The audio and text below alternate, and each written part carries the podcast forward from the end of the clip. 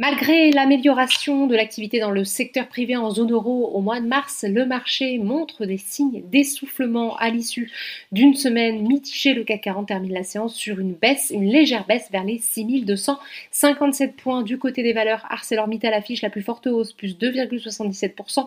Vivendi s'offre une progression de 2,76% après avoir annoncé un chiffre d'affaires trimestriel supérieur aux attentes, porté notamment par les performances d'Universal Music Group et de sa filiale d'édition. Editis Publicis est également recherché avec presque 2% de hausse. Veolia est soutenu de son côté par un relèvement de recommandations de Barclays à surpondérer contre pondération en ligne avec un objectif de cours à 32 euros contre 24 précédemment. Le titre progresse de 1,94%.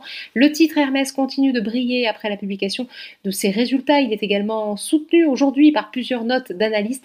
Odo BHF a par exemple rehaussé à 1161 euros son objectif de cours contre 1022 euros précédemment. Sur la semaine, Hermès gagne plus de 2%. À l'inverse, Danone accuse la plus forte baisse de l'indice. Sanofi et Airbus perdent aussi du terrain, respectivement 1,40% et 1,25%. Sur le SBF 120, Ipsos affiche la plus forte hausse après avoir annoncé une croissance organique de son chiffre d'affaires d'un peu plus de 14% au premier trimestre. Seb est aussi à l'honneur après avoir révélé une performance trimestrielle supérieure aux attentes des analystes. Les ventes du groupe se sont établies à 1,852 milliards d'euros, soit une hausse de plus de 27% sur un an, des résultats qui poussent Société Générale à relever recommandation de conserver à achat avec un objectif de cours de 169 euros contre 144. À l'inverse, Valneva se replie pénalisé par l'échec sur un accord avec l'UE pour la fourniture de doses de vaccins contre la Covid-19.